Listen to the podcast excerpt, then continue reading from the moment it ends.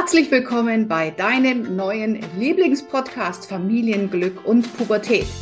Mein Name ist Kira Liebmann. Ich bin Gründerin und Geschäftsführerin der Akademie für Familiencoaching und Familienexpertin.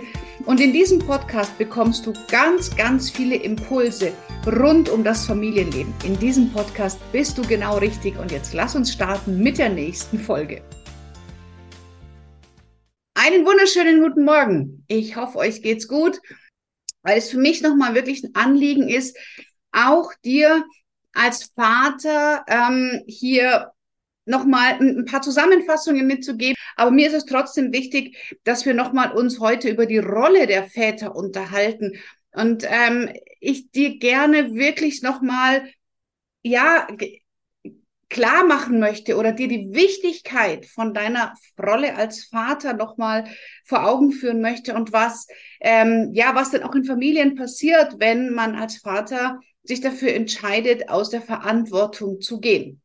Ähm, durch die letzten zehn Monate ähm, mit der Zusammenarbeit mit euch und so, wie es so aussieht, dürfen wir noch ein Jahr weiter zusammenarbeiten habe ich für mich gemerkt, dass es immer besser funktioniert, wenn ich quasi einen äh, Wissensvermittlung mache. Das heißt, dass wir gar nicht so viel in die Interaktion gehen, sondern dass es wirklich eher darum geht, ähm, Wissen zu bekommen, um dann einfach Impulse für das eigene Familienleben mitzunehmen. So machen wir das heute auch, ähm, dass ich dir da einfach, hoppala, ähm, dass ich dir einfach mal Impulse mitgebe, meine Gedanken mitgebe. Und ansonsten ist die Gabi heute da. Gabi, magst du dich kurz vorstellen? Das gehört sich ja so, wenn man zu Gast ist.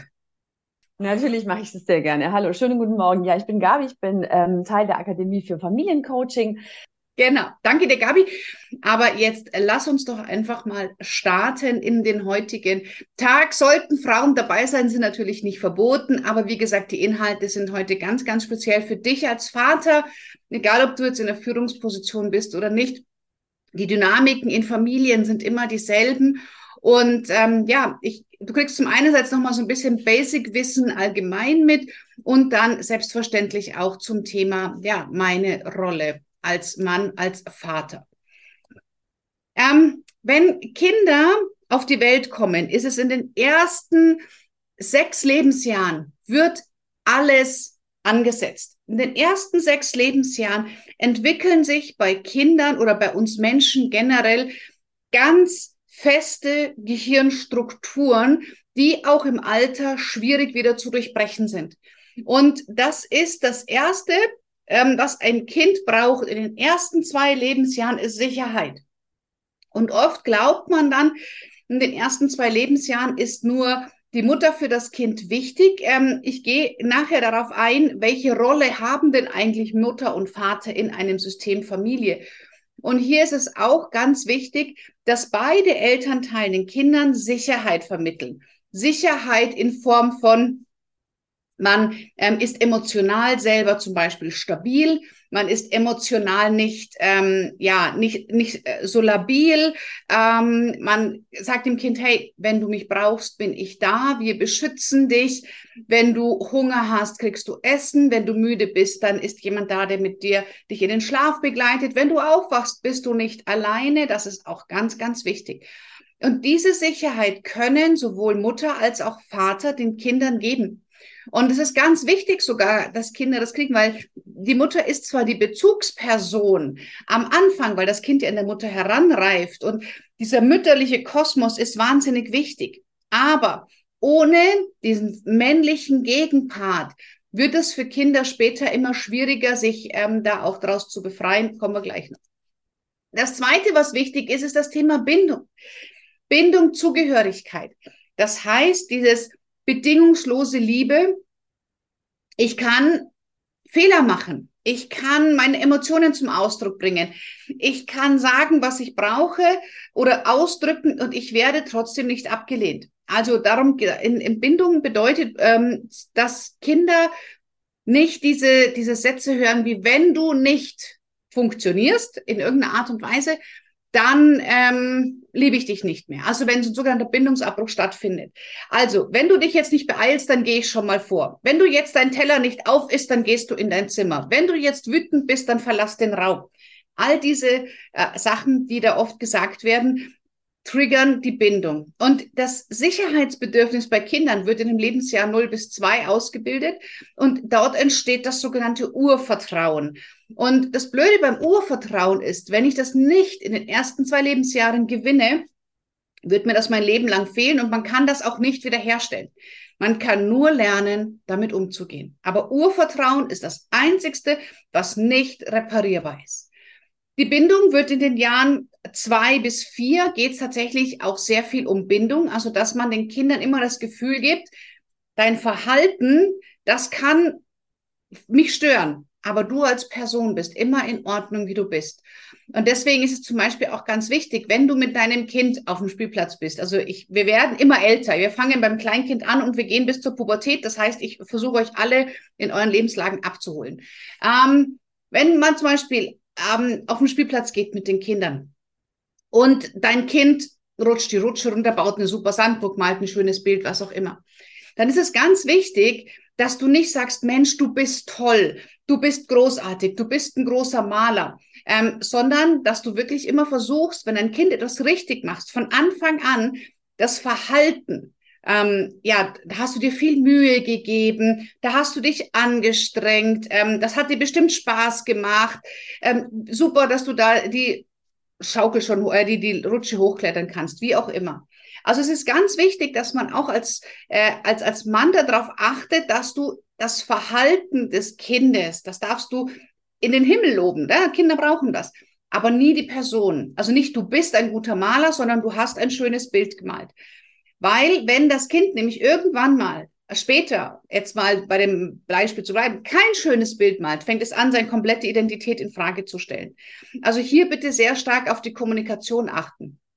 Genau, Bindung wird also in den Jahren zwei bis vier sehr stark ausgebildet. Da fühlt das Kind sich dann wirklich zugehörig und hat auch so diese Erlaubnis, ich darf, ähm, ich muss mich nicht anpassen. Ja, ich darf so sein, wie ich bin und das ist auch in Ordnung.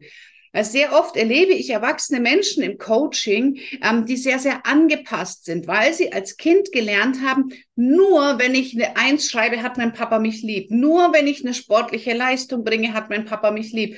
Nur wenn ich etwas Gutes mache, bekomme ich Aufmerksamkeit von meinem Vater. Und das ist sehr oft ein Vaterthema, viel, viel öfter, als man annimmt.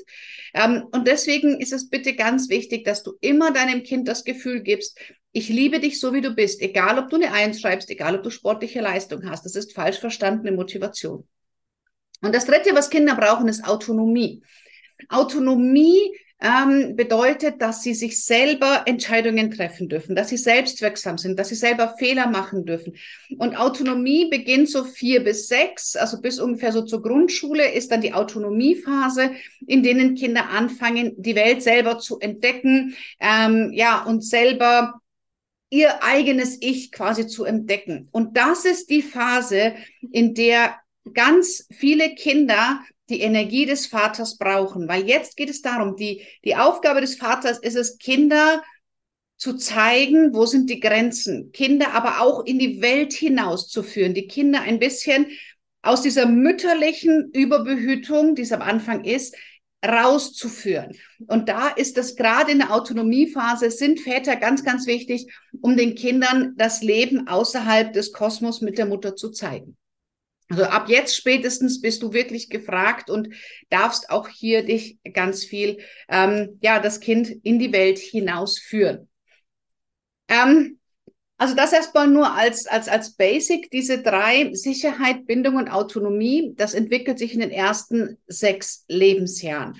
Und spätestens, wie gesagt, ab Autonomie ist es wichtig, dass du dabei bist, aber eben auch immer dieses, dieses Bindungsgefühl geben, du bist gut so wie du bist, du musst nicht etwas leisten, damit ich dich liebe. Ich weiß, das macht man aus Motivationsgründen, geht aber komplett nach hinten los, weil der Mensch dann, das Kind merkt, ich muss mich anpassen, um richtig zu sein. Ich muss mich anpassen, um geliebt zu werden. Und das Väter prägen sehr, sehr stark einmal das Beziehungsbild von, von ähm, Frauen und aber auch das Rollenverständnis von Söhnen. Ja, das heißt auch die Wahrscheinlichkeit, dass dein Sohn dann äh, seine Partnerin so behandelt oder eben die, die, die Töchter sagen, okay, ich, ich ordne mich immer unter und sich jemanden suchen, der sie, äh, bei dem sie sich unterordnen, ist dann sehr, sehr hoch, weil ich suche als Erwachsener immer das, was mir als Kind bekannt ist. Ja, und also da kannst du extrem viel Einfluss nehmen, auch wenn man manchmal das Gefühl hat, ja, das ist nur Mutter und Kind und ich bin eine Randfigur. Überhaupt nicht.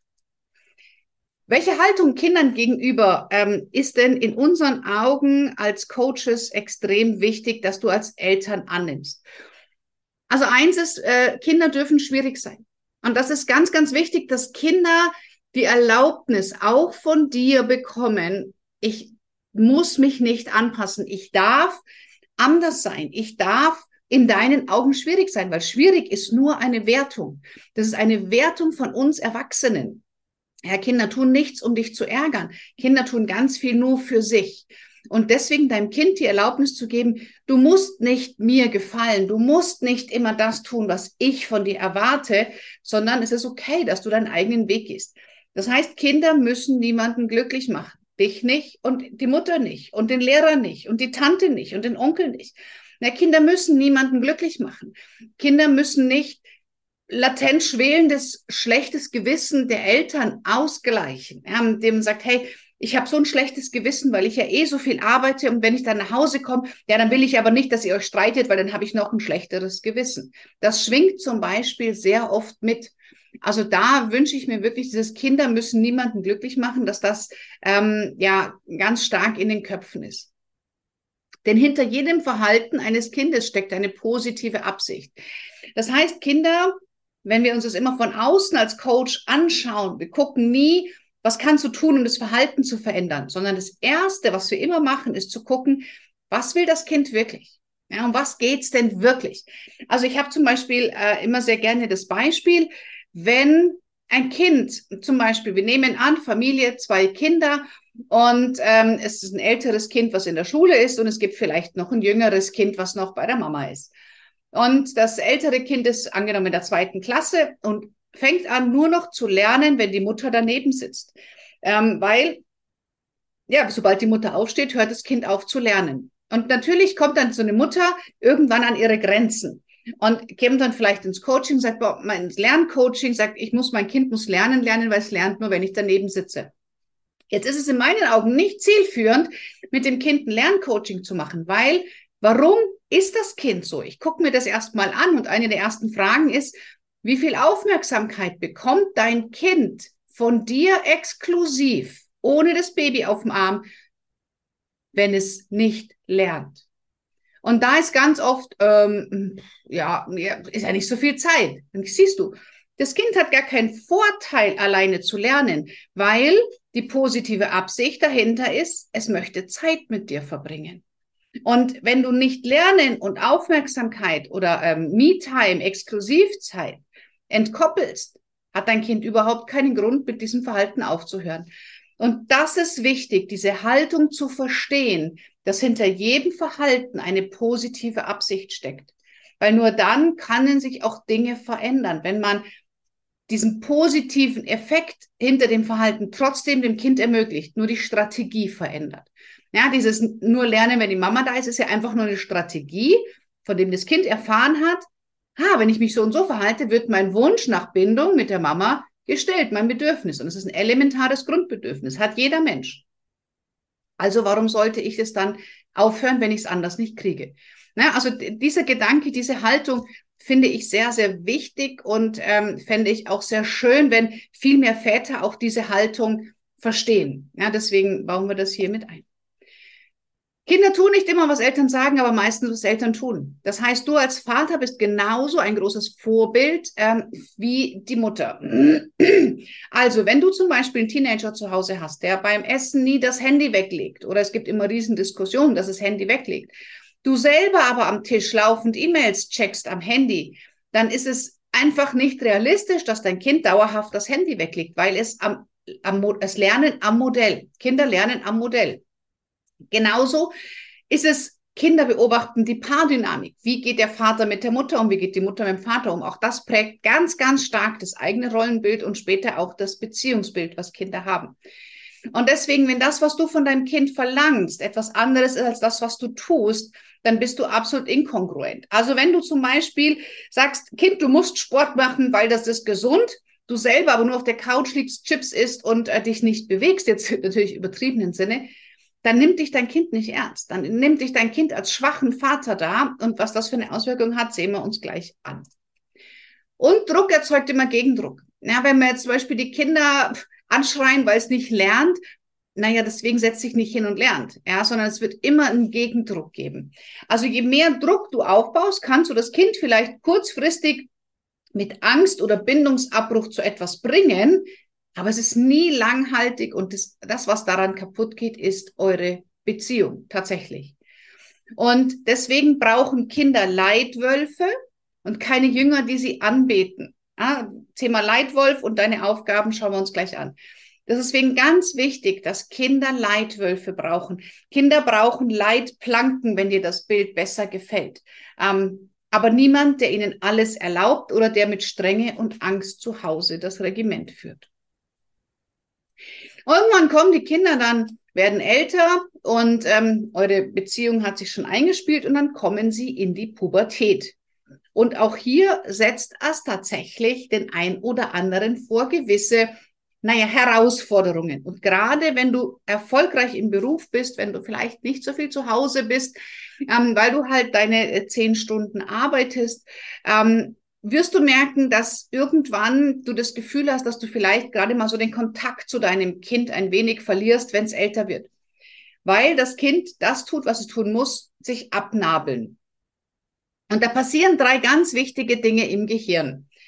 Ähm, musst dir mal vorstellen, das Gehirn ist ähm, wie so eine Lagerhalle. Und in dieser Lagerhalle sind ganz viele Lichter. Und wenn die Kinder in die Pubertät kommen, so in der Regel elf, zwischen zehn und zwölf, ja, durchschnittlich bei elf Jahren, schaltet sich diese Lichter in der Lagerhalle ab. Das Gehirn des Kindes fährt sich quasi einmal runter und schaltet sich von hinten, vom Nacken nach vorne wieder bis es ungefähr 17, 18 ist an. Das heißt, so alle Gehirnbereiche sind einmal auf Standby und dann macht so eins nach dem anderen geht wieder an, wie, wie die Lichter in der Lagerhalle, wo ein Licht nach dem anderen angeht. Und das letzte Licht, das angeht, ist hier vorne, hinterhalb äh, der Stirn, ist der präfrontale Kortex. Der präfrontale Kortex ist der Bereich im Gehirn, der für logisches Denken, Konsequenzdenken, Planen, Vorausschauen, also all dieses Rationaldenken zuständig ist.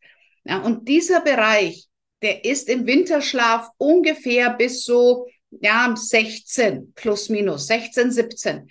Das heißt, in dieser Hochphase, in dem die Kinder ähm, wirklich den größten Mist bauen, so mit 14, 15, 16, ist es so, dass sie dieses, dieses rationale Regulativ einfach oft nicht haben. Der präfrontale Kortex fährt sich komplett zurück. Er ist zwar schon noch da, aber die Kinder haben sehr wenig Zugriff drauf. Das heißt, wenn du deine pubertierende Tochter oder Sohn fragst, was hast du dir dabei gedacht, wird das Kind wahrscheinlich sagen, gar nichts, ich habe halt Spaß gehabt, weil die Emotionen überwiegen. Und das ist bei Jungs und bei Mädchen der Fall. Die beiden Geschlechter zeigen es vielleicht anders. Die Mädchen werden vielleicht eher zickig ähm, und, und, und so kratzbürstig und die Jungs ziehen sich vielleicht eher zurück oder versuchen einen auf Macho zu machen. Aber dennoch ist dieses diese äh, Abläufe im Gehirn bei beiden tatsächlich der gleiche. Also hier ist der präfrontale Kortex. Dann haben wir noch hier blau eingezeichnet, ist die Amygdala. Die Amygdala ist das Emotionszentrum. Und während der präfrontale Kortex sich verabschiedet, wird die Amygdala hyperaktiv. Das hat, kann man auch im MRT-Bildern, hat man das mittlerweile wirklich nachweisen können, dass die Amygdala viel stärker feuert als vor oder nach dem Alter zwischen 12 und 17. Also wie gesagt, immer so plus, minus ein, zwei Jahre, je nach Entwicklung. Ähm, und die Amygdala ist das Emotionszentrum. Und dort passieren, ähm, passiert wahnsinnig viel. Also es ist wirklich wie so ein EKG, das geht rauf und runter und rauf und runter und rauf und runter. Und ähm, die Kinder können sehr schnell die Emotionen wechseln oder auch länger in einer Emotion bleiben. Ähm, aber es ist trotzdem sehr, die sind man hat manchmal das Gefühl, die Kinder sind komplett neutral. Das ist immer eine Schutzhaltung. Innerlich in den Kindern, in den Jugendlichen, jetzt sind es ja keine Kinder mehr, Jugendliche, in den Jugendlichen passiert ganz viel. Und selbst wenn du das Gefühl hast, da ist immer nur so eine emotionale Nulllinie, das ist eine Schutzhaltung. Das nehmen, das ist Kinder als Schutzhaltung, das ist ganz, ganz wichtig, weil hinter dieser Schutzhaltung ist eine ganz, ganz emotionale und sensible Fassade. Auch hinter ganz vielen jungen Männern die das versuchen, trotzdem gut zu verstecken. Und ähm, das ist einfach das, was in dem Teenager-Gehirn passiert. Und zusätzlich kommt es noch dazu, dass die Zirbeldrüse, das ist der Teil im Gehirn, der für das Schlafhormon Melatonin zuständig ist, ähm, zwei Stunden später anfängt, Melatonin in den Körper zu schicken. Und deswegen können viele Teenager einfach nicht mehr um 10, sondern erst um 24 Uhr oder um 1 Uhr oder um 2 Uhr nachts einschlafen.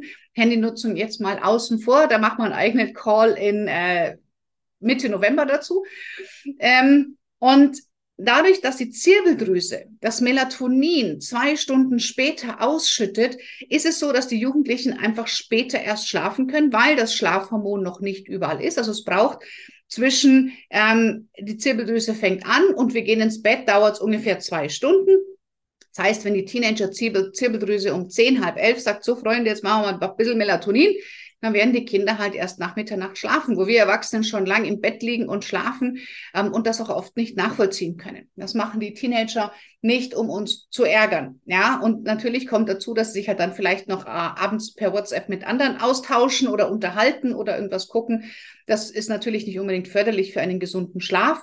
Aber trotzdem sind auch die biologischen Mechanismen. Auch wir hatten in unserer Zeit, ähm, konnten nicht zu früh einschlafen, da gab es halt noch keine Handys. Also tut man sich immer ein bisschen leicht, das so auf die Handys zu schieben. Und man sagt, na ja, wir waren auch mal Teenager ohne die ganzen Handys und sind auch oft erst spät ins Bett gegangen. Ja, dann hat man halt noch was anderes, Musik gehört oder gelesen oder was auch immer war mit den Freunden halt bis 23 Uhr draußen. Ähm, also das ist kein, kein ähm, Medienzeitalter-Phänomen. Und dass du das einfach erstmal verstehst, dass das bei deinem Kind, bei deinem Jugendlichen im Gehirn passiert. Natürlich noch viel, viel mehr, aber das sind in meinen Augen erstmal die wichtigsten ähm, Punkte, um zu verstehen, warum tickt mein Teenie eigentlich so, wie er tickt. So. Genau. Und auch Teenagern gegenüber möchte ich dir ein paar Impulse mitgeben. Ihr bekommt auch die Präsentation, also man kann das auch gerne nochmal später nachlesen. Ähm, ganz wichtig, dein Jugendlicher, ja, ihm fehlt der präfrontale Kortex. Und ja, Jugendliche treffen manchmal schwierige Entscheidungen. Und ja, Jugendliche haben mit 15 das Gefühl, dass die große Liebe ihres Lebens jetzt weg ist und sie werden nie wieder lachen können in ihrem Leben. Und wir Erwachsenen wissen, in sechs Wochen schaut schon wieder ganz anders aus. Aber in dem Moment ist es für die Kinder und Jugendlichen, ich sage über Kinder, aber ich meine Jugendliche, wirklich schlimm. Und deswegen, selbst wenn du aktuell die Situation deines Teenies mit einem erwachsenen Gehirn nicht nachvollziehen kannst, nimm dein Kind ernst. Du, wenn du einen Teenager von dir wegschieben möchtest, wenn du einem Teenager äh, sagst, ich will mit dir keine gute Bindung haben, dann nimm ihn nicht ernst, weil dann wenden die sich automatisch ab von dir. Aber wenn du sagst, du willst eine gute Beziehung mit deinem Kind haben, die gute Beziehung heißt nicht, dein Kind erzählt dir alles. Das wird nicht passieren. Aber wenn du weißt, okay, wenn es wirklich hart auf hart kommt, dann kommt mein Kind zu mir, dann ist es ganz wichtig, die Kinder ernst zu nehmen. Ja, wir müssen nicht alles immer sofort nachvollziehen können. Ja, wir, wir haben ja 40 Jahre mehr Erfahrungen als die Teenager. Aber trotzdem ist es wichtig, sie in dem Moment abzuholen, wo sie stehen und in dem Moment ernst zu nehmen. Und jede Generation hat ihre Vorstellungen, hat ihren Kleidungsstil, hat ihren, hat ihren Ausdrucksstil. Ja, ich meine, also bei uns zum Beispiel ist Digger und Alter einfach nicht erwünscht. Und ich will nicht, dass meine Kinder, wenn ich da bin, Digger und Alter sagen. Ja, es rutscht ihnen zwar manchmal noch raus, aber sie reißen sich dann doch zusammen aber das haben wir ganz klar kommuniziert. Das heißt, ich respektiere Teenagersprache. Ich will es nur zu Hause am Tisch einfach nicht haben, weil mir gewisse Kommunikations- und Tischmanieren einfach wichtig sind. Das darf aber jeder für sich natürlich selber entscheiden, wie er das gerne halten möchte. Und trotzdem ist es wichtig zu respektieren. Ja, dann gehen sie halt in Jogginghose in die Schule, wenn das gerade Mode ist. Oder dann gehen die Mädchen halt in Bauchfrei dann ist Naturschutz, ähm, Plastikvermeidung, all diese Themen, die unsere Generation einfach viel stärker mitträgt, ähm, die sind wichtig. Und da dürfen wir respektieren, dass sie andere Vorstellungen haben als wir und nicht versuchen, die eigenen Vorstellungen und Wünsche überzustülpen, nicht die eigenen Vorstellungen auch, was ich ähm, was ganz wichtig ist, was die Berufswahl angeht, was die Schulwahl angeht, was die äh, Clique angeht. Ähm, nur weil man selber vielleicht in der dritten Generation das gemacht hat, was der eigene Vater gearbeitet hat, muss mein Sohn oder meine Tochter das nicht tun. Sie dürfen sich selber entscheiden, ob sie in die Fußstapfen gehen wollen oder nicht. Ähm, also das meine ich auch eben, dass es ganz wichtig ist, dass man nicht sein eigenes Ego seinem Teenie überstülpt, sondern sagt, hey, ich würde es mir wünschen, aber wenn du da einen anderen Weg gehst, dann ist es für mich auch in Ordnung. Genauso brauchen Teenager Freiräume, emotional und räumlich. Emotional, dass sie Eltern nicht alles erzählen müssen und räumlich, dass sie einfach ihr Zimmer haben. Ja, dass, dass die Tür zu ist und dann wird es respektiert, dass man anklopft und dass das Kinderzimmer oder das Teenie-Zimmer einfach das Teenie-Zimmer ist. Und wenn dein Teenager sich dafür entscheidet, nicht aufzuräumen, dann ist es so. Ja, das Einzige, was ich zum Beispiel zu Hause mache, sage ich, in deinem Zimmer kannst du machen, was du willst. Da kannst du ein Chaos haben, da kannst du deine Klamotten steigen, ist mir völlig egal. Was du nicht machst, ist bei uns in der Wohnung deine Sachen rumliegen zu lassen. Und wenn ich Sachen meiner Teenie-Tochter, die ist jetzt 15, finde, ähm, die zu Hause rumliegen, ich lege alles auf ihr Bett. Das ist der Teller, der abgegessene, das sind ihre Schuhe, das ist, es ist mir völlig egal. Und sie hat ganz schnell damit aufgehört, weil sie es einfach nicht so cool gefunden hat. Und ähm, da darf jeder für sich ähm, seine Strategie ähm, sich überlegen. Aber wichtig ist, wie gesagt, auch das Kinderzimmer oder das Jugendzimmer zu respektieren. Jugendliche brauchen ihren Freiraum, ja, auch wenn sie bei dir zu Hause wohnen. Also auch das ist wichtig. Sie leben bei dir zu Hause und ich persönlich, aber es ist nur meine Meinung, halte nichts davon, dass Kinder zu Hause Miete zahlen. Aber das darf jeder natürlich selber für sich entscheiden. Ähm, und dennoch finde ich es einfach wichtig, die Privatsphäre zu respektieren. Ähm, genau, hat man hier schon, also Privatsphäre respektieren und eigene Fehler machen lassen. Wir Erwachsenen haben, wie ich ja vorhin schon gesagt habe, sehr, sehr viele Jahre Vorsprung in der Erfahrung. Aber wir waren alle auch mal jung und wir lernen aus Fehlern. Es ist ganz, ganz, ganz, ganz, ganz wichtig, dass Kinder und Jugendliche Fehler machen dürfen. Weil, wenn, wir, wenn du jetzt mal dein Leben rückblickend anschaust, was waren die Situationen, die dich am meisten aus deiner Komfortzone gebracht haben und in denen du am meisten gewachsen bist? Das waren meistens Situationen, in denen du einen Fehler gemacht hast vorher, eine falsche Entscheidung getroffen hast, ein Learning hattest. Wir müssen ja das Wort Fehler kann man ja sehr weit ausdehnen.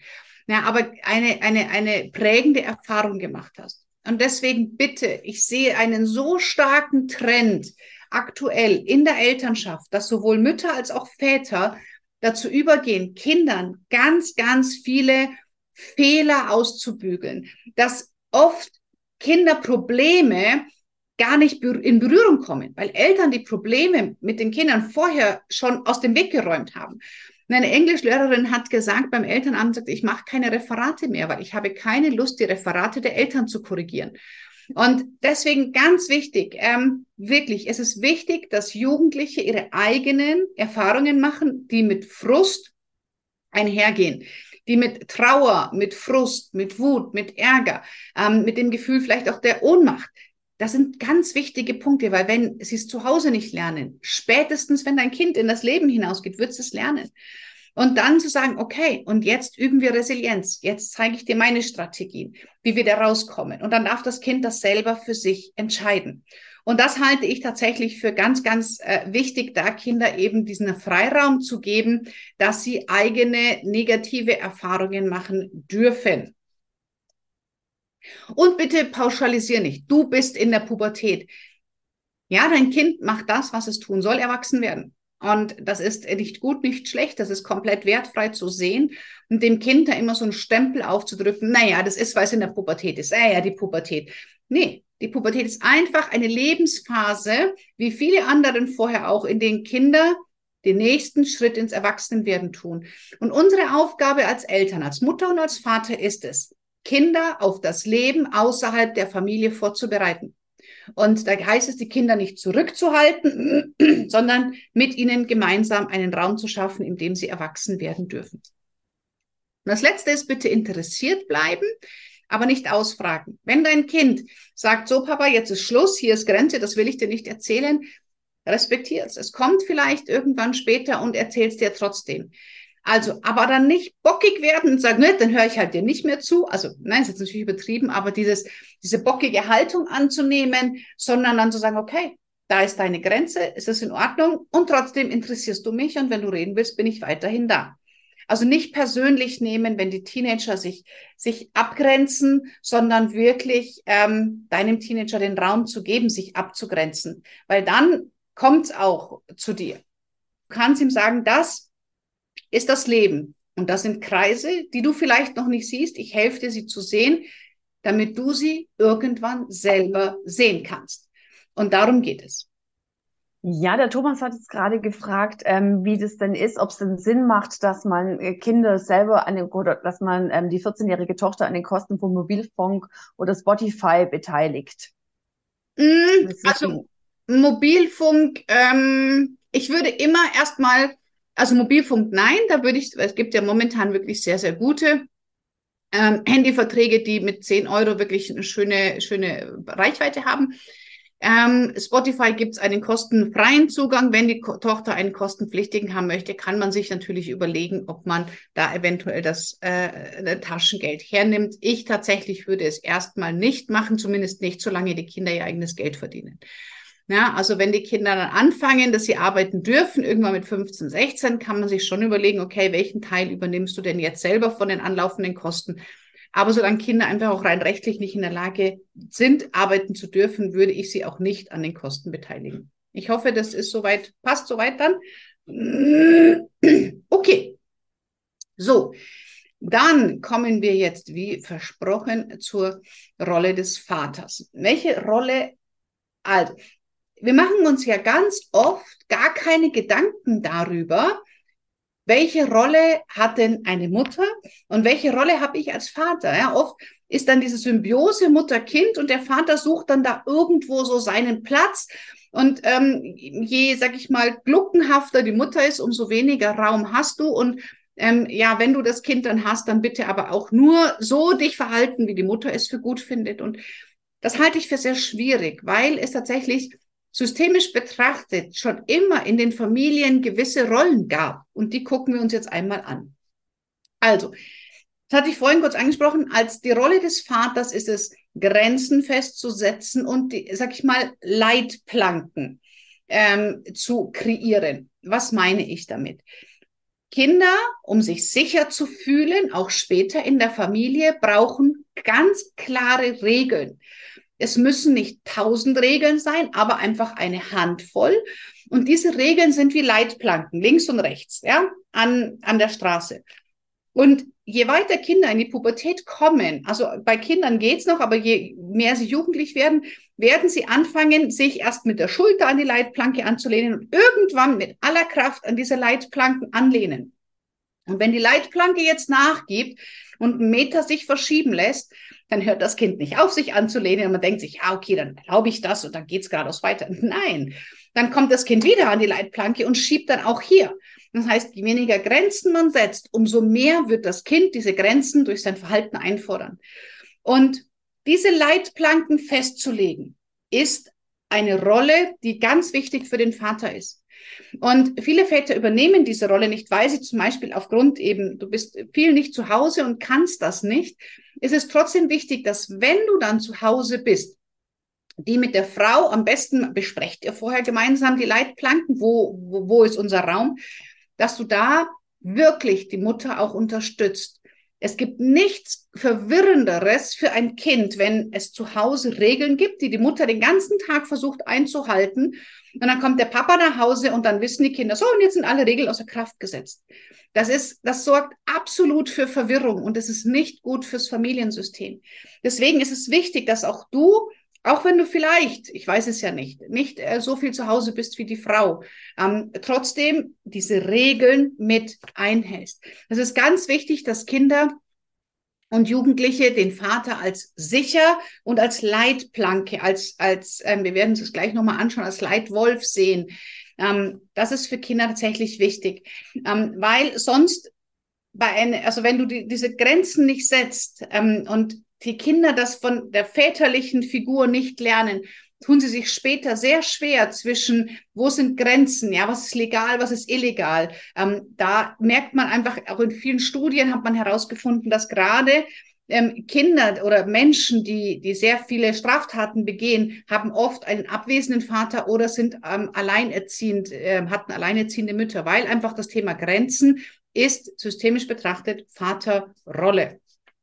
Das heißt, der Vater entscheidet auch in seiner Rolle, wann Grenzen verändert werden können. Ja, also auch hier ist es wichtig zu sagen, okay, äh, hier müssten wir vielleicht enger die Grenzen stecken oder hier dürfen wir ein bisschen weitergehen. Auch das ist systemisch evolutionär einfach Männerrolle und unser heutiges Familienleben gibt es oft nicht her. Und deswegen ist es trotzdem ganz wichtig, ähm, dass du dich hier im guten Austausch mit deiner Partnerin bist.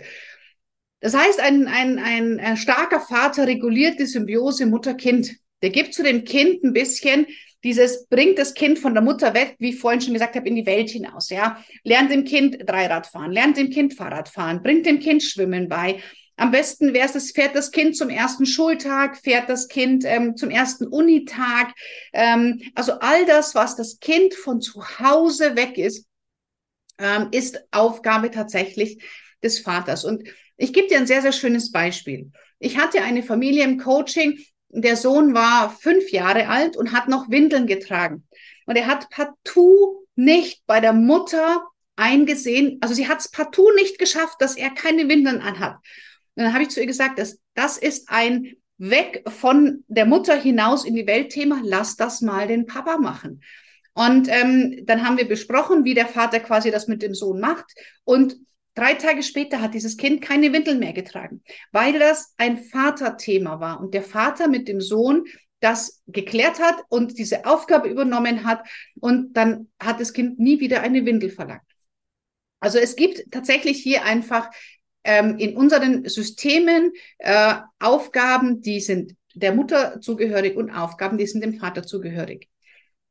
Und ähm, das ist ganz wichtig zu wissen. Das ist wichtig als Vater zu wissen, dass das deine Aufgabe ist.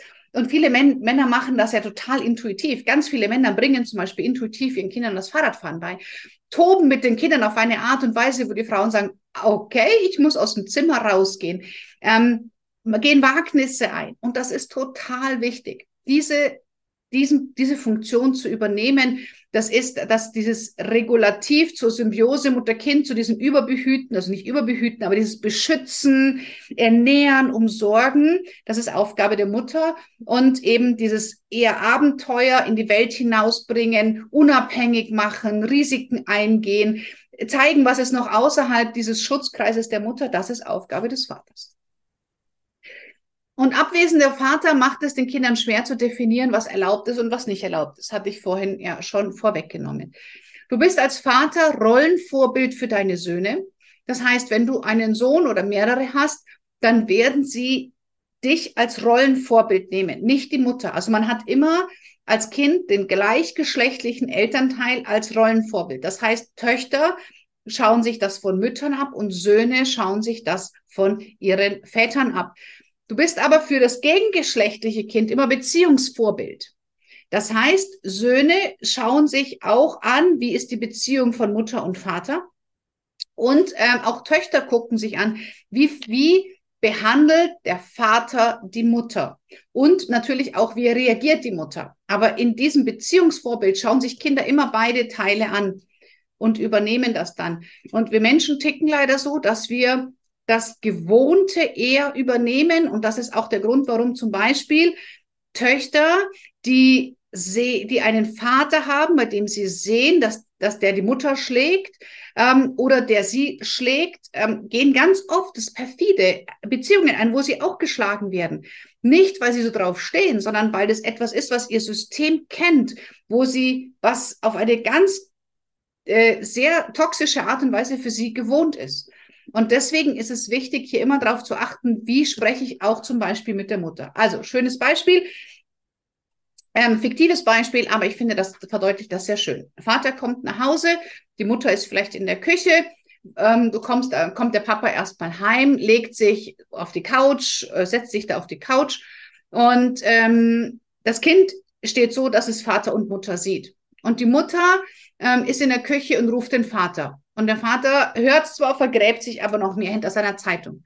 Die Mutter ruft den Vater nochmal. Der Vater vergräbt sich noch mehr hinter seiner Zeitung. Und das Kind steht dazwischen und schaut sich das Ganze an, sagt, ah, die Mama ruft. Papa reagiert nicht. Die Mama ruft nochmal. Papa reagiert nicht. Na dann muss ich auch nicht reagieren, wenn die Mama mich ruft. Oder muss auch nicht reagieren, wenn Frauen ähm, etwas zu mir sagen oder ihre Wünsche äußern. Und das muss man sich einfach nur immer wieder bewusst machen dass die Kinder sich diese Mechanismen abschauen. Und da bitte immer wieder bei dir darauf achten, welches Rollenvorbild lebe ich gerade zu Hause vor. Das gilt selbstverständlich genauso für die Mütter, aber jetzt sind wir hier halt im Vätercall. Ähm, dim, dim, dim, so, also das ist einfach, das ist wichtig. So, jetzt gibt es aber natürlich auch Familien, die getrennt lebend sind. Ja, wo du als Vater äh, vielleicht die Kinder nur alle 14 Tage hast oder wo du als Vater mit den Kindern ähm, nicht so, ja, die Kinder nicht so greifbar hast. Auch, aber auch hier ist es tatsächlich wichtig, dass du in der Zeit, wo deine Kinder oder dein Kind bei dir sind, wo du das hast, dass du dennoch deine Rolle kennst. Weil ich weiß, dass nicht jede Familie ist äh, Mutter, Vater, Kind. Ja, das wäre schön, aber es sind äh, immer weniger, habe ich teilweise das Gefühl. Und ähm, auch deswegen ist es ganz wichtig, wenn du äh, deine Kinder nur am Wochenende hast oder ihr im Wechselmodell zum Beispiel lebt.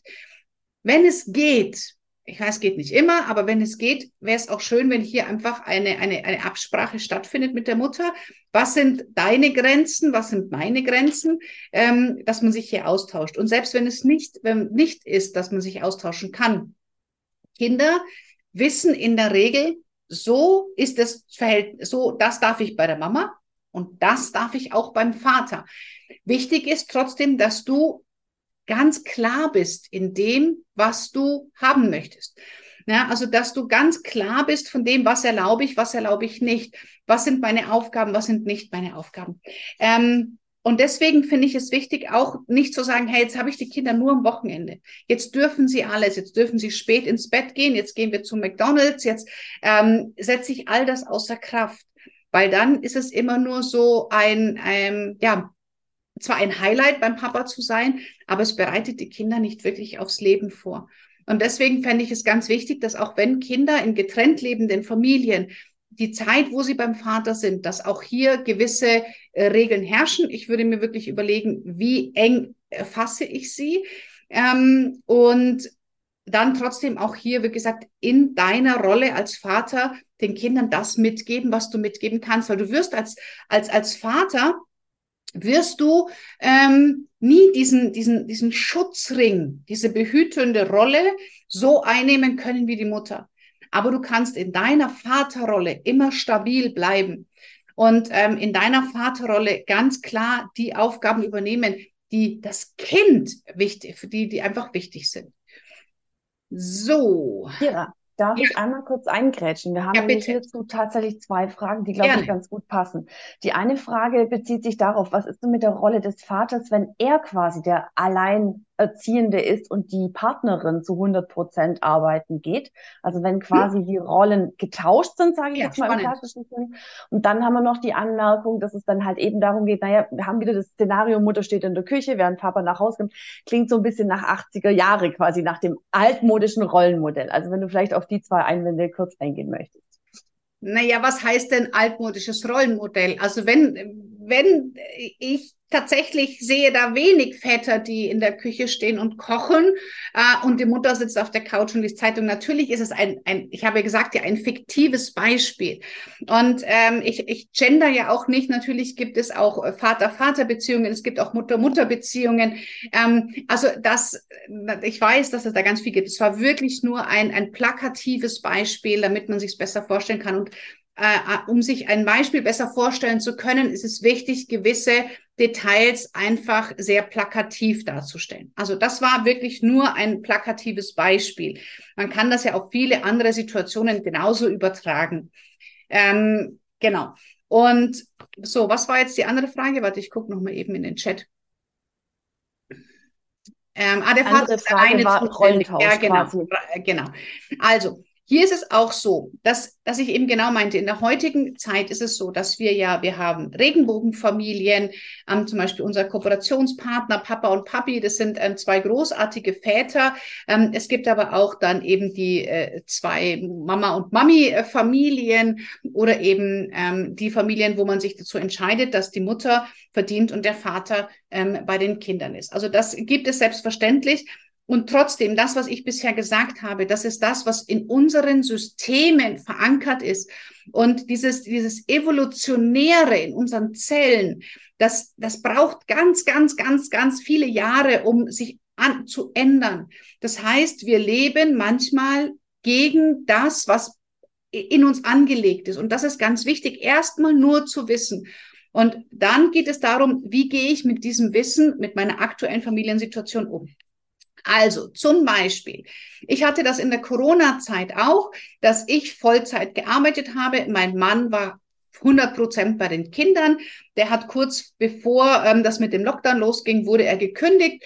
Und ähm, wir hatten dann für uns entschieden, ich arbeite, weil ich einfach online ähm, gecoacht habe und ich Online-Vorträge gemacht habe und ich war Alleinverdienerin mein Mann war derjenige, der Homeschooling gemacht hat, einfach weil er da auch der geduldigere von uns beiden war. So, also das heißt, dieser Rollentausch hat über zwei Jahre ähm, funktioniert.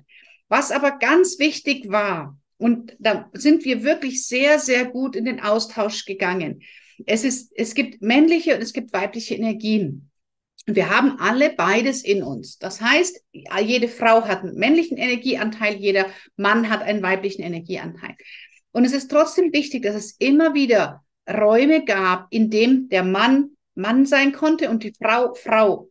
Und das finde ich ganz wichtig. Das heißt, wenn man sich entscheidet in einer Beziehung, einer bleibt zu Hause und der andere geht arbeiten, dann hat das kein, dann ändert das nichts an den Rollen, die man in den Familien haben sollte.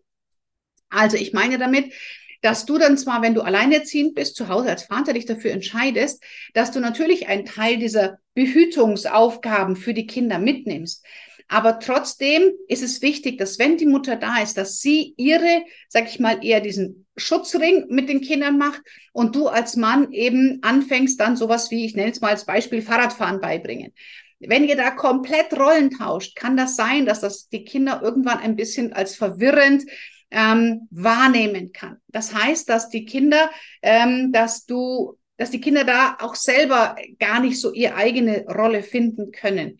Also es gibt diese männliche Energie und zum Beispiel ist es auch immer so, also ich habe ich hab das, ich habe das hatte ich so viel Erfahrung, aber mit den gleichgeschlechtlichen Eltern, die ich kennengelernt habe, gab es auch immer, wo du wusstest, das ist eher die männliche Energie und dieser Paar, diese, diese Person ist in der Beziehung eher die weibliche Energie. Und dass man sich dann da auch wirklich sagt, okay, die, weibliche Energie hat die und die Aufgaben, der mit der etwas männlicheren Energie hat die und die Aufgaben. Also es ist für Kinder einfach wichtig, dass sie beides mitbekommen und ähm, wie gesagt, wenn du auch da sagst für dich, ich bleibe zu Hause, ich übernehme die Care-Arbeit, ist es dennoch wichtig, dass die Mutter ihren Anteil den Kindern trotzdem zur Verfügung stellt. Vielleicht nicht in dem gleichen Rahmen. Ähm, und dass du in deiner männlichen Energie sein kannst. Ja, das ist ganz wichtig. Also Kinder, die einen mit einem ganz extrem femininen Vater, der seine, seine männliche Seite vernachlässigt, die lernen also die, die kommen irgendwann so eine Situation, wo sie ein bisschen sich dann genau oft in das Gegenteil sehnen, also wo man, wo sie sich dann einen extrem männlichen, dominanten, unterdrückenden, machohaften Partner suchen, weil das etwas ist, was sie zum Beispiel in ihrer Kindheit vermisst haben. Also das ist so ganz schwierig, das so in der Theorie zu erklären. Ich hoffe, ich konnte es so erklären, dass es verständlich ist, sonst können wir das gerne gleich nochmal ähm, gemeinsam besprechen. Genau, also ähm, das ist wichtig. Wenn ihr ähm, tatsächlich hier die Folie nicht seht oder die Gabi nur seht, dann kann das an den Einstellungen liegen. Wenn du oben bei Ansicht siehst, irgendwie Menschen, Teilnehmer ohne Video ausblenden oder so, dann ist, geh oben in die Ansicht und geh in die Sprecheransicht und dann müsstest du eigentlich mich sehen. So, also wie gesagt, auf die anderen Fragen gehe ich gerne gleich individuell nochmal ein. Eins möchte ich dir nur noch kurz sagen, und zwar gibt es eben in den Familien bestimmte Rollen. Die gehen wir jetzt noch einmal kurz durch. Dann verstehst du, glaube ich, auch gleich besser, was ich meine mit den Energien. Weil ich finde, Energien ist immer so ein, kein greifbares Wort. Deswegen habe ich das jetzt in ein Tiermodell gepackt. Und ich glaube, danach werden sich viele Antworten ergeben, die vielleicht jetzt noch Fragezeichen sind. Also wenn wir eine Familie haben, und zwar es gibt von Raoul Schindler ein ein Rangmodell. Es gibt also Studien darüber, die sagen, wenn du Menschen willkürlich in einen Raum steckst und niemandem eine Aufgabe gibst, werden sich immer diese ähm, Dynamiken entwickeln, die ich dir jetzt sage. Es wird immer einen Leitwolf geben und so weiter, die wir gleich durchgehen. Und ich habe dieses Modell auf die Familie heruntergebrochen. Also ich habe daraus ein Denkmodell gemacht, dass man einfach besser versteht, was meine ich mit den Rollen. Und das meine ich nicht geschlechterspezifisch und auch nicht ähm, 80er Jahre mäßig, sondern diese Dynamiken sind einfach da. Da können wir nichts dagegen tun. Und ähm, dass wir als Erwachsene in der Familie können das aber steuern, die Kinder nicht. Also, das erste ist mal die Herde. Die Herde, das sind die Kinder, die gilt es einfach zu beschützen. Ja, die Herde ist so das, worum sich in einer Familie dreht, weil ich bin dann kein Paar mehr, ich bin dann eine Familie mit Kindern und die Kinder sind erstmal die Herde. Dann gibt es in jeder Familie einen Leitwolf. Der Leitwolf kann männlich sein, kann aber auch die Mutter sein, je nachdem. Aber diese Rolle des Leitwolfes ist es, die Familie zu führen, Grenzen zu setzen, ähm, den großen, äh, den großen Rahmen zu haben, ähm, auch so ein bisschen, sag ich mal, das, das Tempo der Familie vorzugeben. Ja, der Leitwolf ist derjenige, der der die Richtung vorgibt, in die eine Familie läuft, der von außen, also der agiert jetzt nicht, wie du siehst, im, im grünen Kreis auf der Wiese, sondern der Leitwolf hat so das große Ganze im Blick und entscheidet, ähm, ja, in welche Richtung gehen wir. Neben dem Leitwolf gibt es den Schäferhund. Der Schäferhund ist in dem Ring um die Herde herum. Der Schäferhund ist der Part in äh, einer Familie, der die Care-Arbeit macht. Der Schäferhund kümmert sich darum, wann wird gegessen, wann wird getrunken, ist jemand krank, ist jemand verletzt, muss jemand schlafen in der Herde. Das ist die Aufgabe des Schäferhunds. Das heißt, der Schäferhund hat gar nicht die Zeit, immer wieder zu gucken, wo laufen wir eigentlich als gerade hin, sondern der hat wirklich die Herde im Blick. Ja, das ist die Rolle des Schäferhunds. Aber wie gesagt, auch die kann von Mutter oder Vater besetzt werden. Ähm, und dann gibt es in jeder Gruppe früher oder später auch noch das bunte Schaf. Das bunte Schaf, das ist dieses eine Kind, was so anders ist wie die anderen Kinder. Ja, man sagt, hey, ich habe zwei oder drei Kinder und eins tanzt irgendwie aus der Reihe. Das ist normal. Diese Rolle muss immer besetzt werden. Ja, also in Schulklassen, in Gruppen, in, in, ähm, in Teams wirst du immer diese Positionen finden. Und es wird immer diesen einen geben, der sich ständig meldet, der ständig Fragen stellt, der ständig irgendwie anders ist oder der auch ständig zu spät kommt oder, oder, oder. Ja, also man weiß in der Regel sehr schnell, wer ist bei uns in der Gruppe das bunte Schaf. Und diese Rollen werden immer verteilt in einer Gruppe ab drei ab vier sogar sehr stark. Bei drei ähm, ist es manchmal ein bisschen schwierig, weil eben zwischen Herde und bunten Schaf, ähm, da wird dann oft ein bisschen gesprungen. Aber ab vier oder mehr gibt es einfach diese festen Rollen.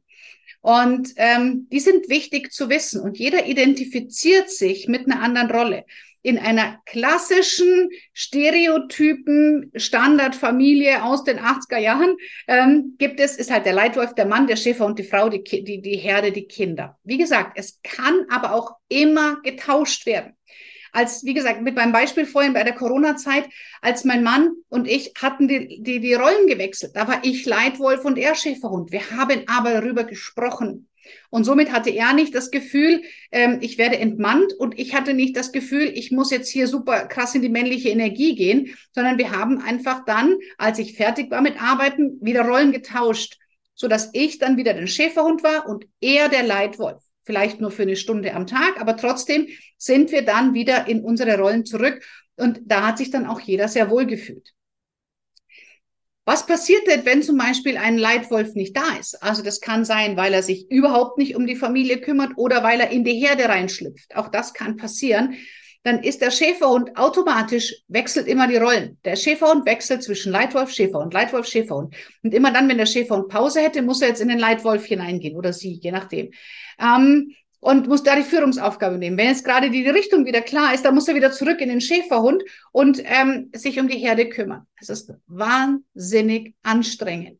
Auch andersrum, wenn du alleinerziehender Vater bist und immer wieder zwischen Leitwolf und Schäferhund springst. Das ist wahnsinnig anstrengend irgendwann. Und der Schäferhund ist die einzigste Position in so einer Familie, die man sich von außen reinholen kann durch äh, Tanten, Onkels, Omas, Opas, eine Putzfrau oder wie auch immer. Also hier kann man diese Arbeiten ein bisschen abgeben, weil ich meine, Leitwolf kann niemand anders sein. Das muss jemand aus der Familie sein. In der Regel wird dann eins der Kinder irgendwann die Position des, Leit äh, des Schäferhunds einnehmen. Das heißt, eins der Kinder wird anfangen, sich um die anderen Kinder zu kümmern. Verantwortung zu übernehmen, die viel zu groß ist für das Kind. Deswegen ist auch das Schaf so groß, weil das Kind wird dann zu groß. Es hat zu viel Verantwortung, die für Kinder nicht tragbar sind. Aber irgendwann wird diese Dynamik entstehen. Ja, das ist äh, erforscht, da gibt es zig Studien dazu und das passiert auch nicht bewusst. Das sind unbewusste Dynamiken, unbewusste Mechanismen. Dann wird der Schäferhund zum Leitwolf und eins der Kinder wird zum Schäferhund und rückt quasi in der Position hinterher. Und das ist für Kinder wahnsinnig anstrengend und diese Verantwortung sollten sie auch nicht übernehmen. Noch eine Systemverletzung, dann sind wir da auch schon äh, durch. Was ist, wenn beide Eltern in die Herde gehen? Und das passiert sehr oft, wenn bindungs- und bedürfnisorientiert falsch verstanden wird, wenn Eltern sich ihrer Leitplanken nicht bewusst sind und sich Eltern ihrer Rolle als Leitwolf und Schäferhund nicht bewusst sind, sagen, wir entscheiden alles mit Kindern auf Augenhöhe, wir diskutieren alles mit unseren Kindern. Und ich meine immer Kinder und Jugendliche, ja. Ähm, äh, die dürfen überall mitentscheiden. Ich will gar nicht führen. Ich will keine Verantwortung übernehmen. Das sehe ich und mein Team auch immer mehr in der heutigen Zeit, dass Eltern quasi in die Herde schlüpfen und sagen, ähm, ich gebe Verantwortungen an die Kinder mit ab. Ich will gar nicht äh, führen. Obwohl das eigentlich wirklich die Aufgabe ist, damit Kinder sicher groß werden können, ist, sind klare, sichere Eltern. Damit meine ich nicht autoritär, sondern klar. Was passiert? Dann ist es sehr oft der Fall, dass dann die Gruppendynamik, alle Plätze müssen belegt sein. Eins der Kinder wird Schäferhund und in der Regel das bunte Schaf wird zum Leitwolf. Und das bunte Schaf ist vollkommen überfordert damit. Das sind dann die Kinder, die total auffällig sind, die ähm, sehr viel krank sind, die in irgendeiner Art und Weise durch ihr Verhalten ähm, die Aufmerksamkeit der Familie auf sich ziehen und der Familie sagen, in diese Richtung haben wir zu laufen, weil es das nicht anders kann. Es weiß ja gar nicht, was tun soll. Und dann im Coaching, wenn Eltern das erkennen und dann ihre Rollen als Leitwolf und Schäferhund wieder einnehmen, dann kann das bunte Schaf sich wieder entspannen und kann wieder in die Herde zurück. Ja, also ganz oft ist eine Systemverletzung, wenn so ein Kind die komplette Energie der Familie bündelt, findet da ganz oft diese Systemverletzung statt. Und ähm, ich hoffe, dass du hier, ah, Moment, hier haben wir das Bild nochmal, ähm, dass, dass mit diesem Bild jetzt klarer ist, was ich meine mit den Energien und mit den Rollen. Und es ist wichtig, ähm, es ist egal, ob Leitwolf Mutter oder Vater ist. Es ist auch nicht so wichtig, ob Leitwolf, äh, ob Schäferhund Mutter oder Vater ist. Wichtig ist, dass beide Rollen im System verankert sind, dass beide Rollen vorhanden sind, dass die Kinder sowohl einen Leitwolf sehen als auch einen Schäferhund. Und es gibt Situationen, da ist mal die Mama der Leitwolf, mal der Papa der Schäferhund. Und dann gibt es eine Situation, dann ist der Papa der Leitwolf und die Mutter Schäferhund. Das ist völlig in Ordnung. Man darf auch das tauschen, immer wieder, einfach situationsbedingt. Wichtig ist mir dabei nur, dass die Rollen da sind. Weil das Schlimmste, was wirklich für Kinder passieren kann, ist, dass die Eltern in die Herde gehen und sich nicht bewusst sind, dass sie diejenigen sind, die in der Familie die Verantwortung für gewisse Sachen ganz alleine tragen und nicht gerade bei kleineren Kindern Kindern diese Verantwortung übertragen dürfen. Und ich hoffe, dass es dadurch als ein wenig verständlicher wurde, was ich meine mit den Rollen. So, und ähm, ich würde dir gerne noch am Schluss noch ein paar Impulse mitgeben. Du kannst es nie allen recht machen, das wird nicht passieren. Ähm, und diesen Anspruch sollten wir auch gar nicht haben, sondern wichtig ist, dass du für dich weißt, was will ich haben? Wie will ich sein? Welche Rolle als Vater möchte ich meinen Kindern mitgeben? Wenn meine Kinder zu Hause ausziehen oder wenn ich irgendwann nicht mehr bin, wie sollen meine Kinder an mich zurückdenken? Ja, wie sollen sie über ihren Vater denken? Und das sollte eigentlich das sein, was dich, ähm, ja, was dich ausmacht. Und deine Kinder werden dich auch mal blöd finden, weil du Grenzen setzt. Deine Kinder werden auch mal sagen, ähm, das ist Kacke, weil sie halt Wünsche nicht erfüllt bekommen, weil sie, ähm, ja, weil du sagst, hey, Ausdauer, Willenskraft, Durchhaltevermögen ist total wichtige Fähigkeiten, die trainieren wir jetzt. Das wird passieren. Aber sie werden, wenn du eine, diese Haltung diesen Kindern gegenüber hast, die wir heute besprochen haben, dann geht es im Großen und Ganzen immer darum, dass die Beziehung zwischen euch stimmt. Aber du wirst es trotzdem nie allen recht machen dürfen. Und ja, deine Kinder dürfen sauer sein auf dich. Das ist nicht schlimm. Und auch lerne Grenzen zu setzen. Wirklich, was willst du, wenn du jetzt äh, weißt, okay, ich, es ist für mich wichtig, dass ich meine Grenzen kenne und auch die Grenzen meiner Frau oder meines Partners, meiner Partnerin. Ähm, dass du da wirklich einfach, dass sie gemeinsam an dem Strang zieht. Aber dazu braucht es eine Klarheit, was willst du wirklich? Und wichtig, bitte kenne deinen Platz in deiner Familie. Also sag nicht, okay, ähm, ich verschwinde in der Herde oder ich mache nichts oder ich kümmere mich um nichts, sondern kenne wirklich deine Rolle. Bist du Leitwolf? Bist du Schäferhund? Was ist dein Partner, deine Partnerin? Ähm, und dann sprecht da bitte darüber. Also es ist ganz wichtig, um hier gemeinsam als Paar gut den Kindern den Weg ins Leben zu ebnen. Und das ist unsere Aufgabe als Eltern, ist die Kinder auf ein Leben ohne uns vorzubereiten, braucht es ganz viel Kommunikation. Dann wichtig ist auch, wenn du merkst, ich will so sein oder ich will nicht so sein wie meine Eltern, erzeugt immer eine Abhängigkeit. Also wenn du sehr noch damit identifiziert bist, es genauso zu tun wie dein Mutter oder Vater oder es genau anders zu machen wie dein Mama oder Papa, ähm, dann hängst du trotzdem an der Leine. Ähm, da bist du immer noch in der Abhängigkeit und kannst nicht frei entscheiden. Also gerne auch hier mal reflektieren, wie sehr agierst du noch genauso oder genau anders wie deine Eltern. Genau, klär also deine Glaubenssätze über Elternschaft. Was denkst du, wie Eltern sein sollten? Und übertrage deine Erwartungen nicht auf dein Kind. Das hatten wir ja vorhin schon einmal gesagt. Und was für mich noch wichtig ist, kenne den Unterschied zwischen helfen und Verantwortung übernehmen. Helfen heißt, ähm, ich übernehme jetzt, mache jetzt was zu Hause, äh, plakatives Beispiel. Ich helfe jetzt im Haushalt. Ja, ich mache die Wäsche, keine Ahnung. Und ähm, man, du übernimmst aber keine Verantwortung dafür. Dann hilfst du damit nicht wirklich. Also es ist wichtig, dass du als Vater Verantwortung in der Familie übernimmst, dass du dich um Dinge wirklich kümmerst, dass du nicht alles der Mutter überlässt, sondern ähm, wirklich sagen, das ist mein Bereich und dafür übernehme ich die Verantwortung. Äh, also nicht nur helfen, sondern wirklich in die Verantwortung hineingehen. Und ich würde es gerne mit dem Zitat von Albert Einstein beenden, der sagt, die Definition von Wahnsinn ist immer wieder das Gleiche zu tun und andere Ergebnisse zu erwarten. Und immer wieder dasselbe zu machen und hundertmal das Gleiche, ich lade dich mal ein, wirklich zu überlegen, was könnte ich denn anders machen? Ja, wo könnte ich vielleicht mal anders reagieren, anders antworten oder mal vielleicht nicht reagieren, wo ich bisher reagiert habe, wie auch immer. Ähm, und dann können sich Dinge verändern. Aber es fängt einfach immer bei einem selber an. Und ich weiß, das war jetzt relativ viel Input. Ähm, ich, ich, schicke äh, eure, eurem Team die Präsentation gerne mit. Und mir war es einfach wichtig, dir möglichst viele verschiedene Impulse mitzugeben.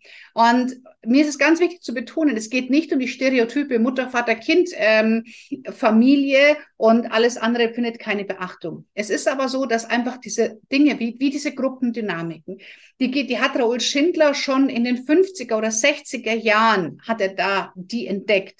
Und ähm, es, es sind einfach in uns verschiedene Dynamiken angelegt, evolutionär bedingt. Ja, also von einfach der Urfamilie bis heute. Und es hat sich heute sehr, sehr aufgeweicht. Und dennoch sind aber diese Informationen in uns vorhanden. Und das in Einklang zu bringen, das ist eine Herausforderung, vor der sehr viele Mütter und Väter heute stehen.